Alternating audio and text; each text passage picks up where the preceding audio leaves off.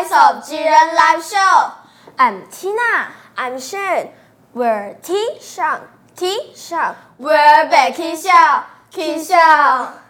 Today, I will share with you 10 common idioms. What is an idiom? An idiom is a phrase or an expression that has a different meaning from the literal meaning. Let's learn some idioms. Number one, hit the books. It means to study hard. 努力学习. The example is, you better hit the books if you want to pass the test. Number two, by the skin of my teeth. It means hardly get by or make it. 千钧一发. The example is, I woke up late this morning. I just made it here by the skin of my teeth. Number three, on the ball. It means to quick understand or react to things. 聪明伶俐. The example is, I can't believe you got that assignment done so quickly. You are really on the ball. Number four, find a needle in the haystack. It means almost impossible to find. 大海捞针. The example is, I tried to find my lost key in the sandy beach, but it was like trying to find a needle in a haystack. Number five, sleep on it. It means to think about something for a while. 谋而后动. The example is, if you're unsure what to do, sleep on it and let us know what you decide tomorrow.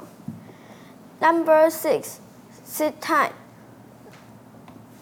It means to wait patiently. 耐心等候.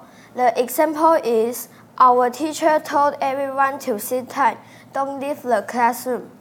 Number seven, up in the air. It means the things are uncertain or unsure. 悬而未决. The example is, I don't know what's, what our plans are. Things were sort of up in the air the last time we talked. Number eight, piece of cake. Yum yum. It means very easy. 小菜一碟. The example is, I thought I was going to fail the test, but it turned out to be a piece of cake.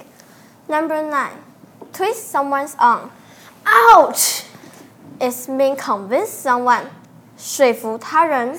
The example is, I didn't want to go, but Xiang twisted my arm. Number 10, break a leg. It means good luck, 祝您好运. The example is, you all look great for the show. Break a leg. which idiom do you use for? A piece of cake. These idioms are useful in our daily life. We hope you enjoy today's show. Thanks for listening. Stay tuned. Bye bye.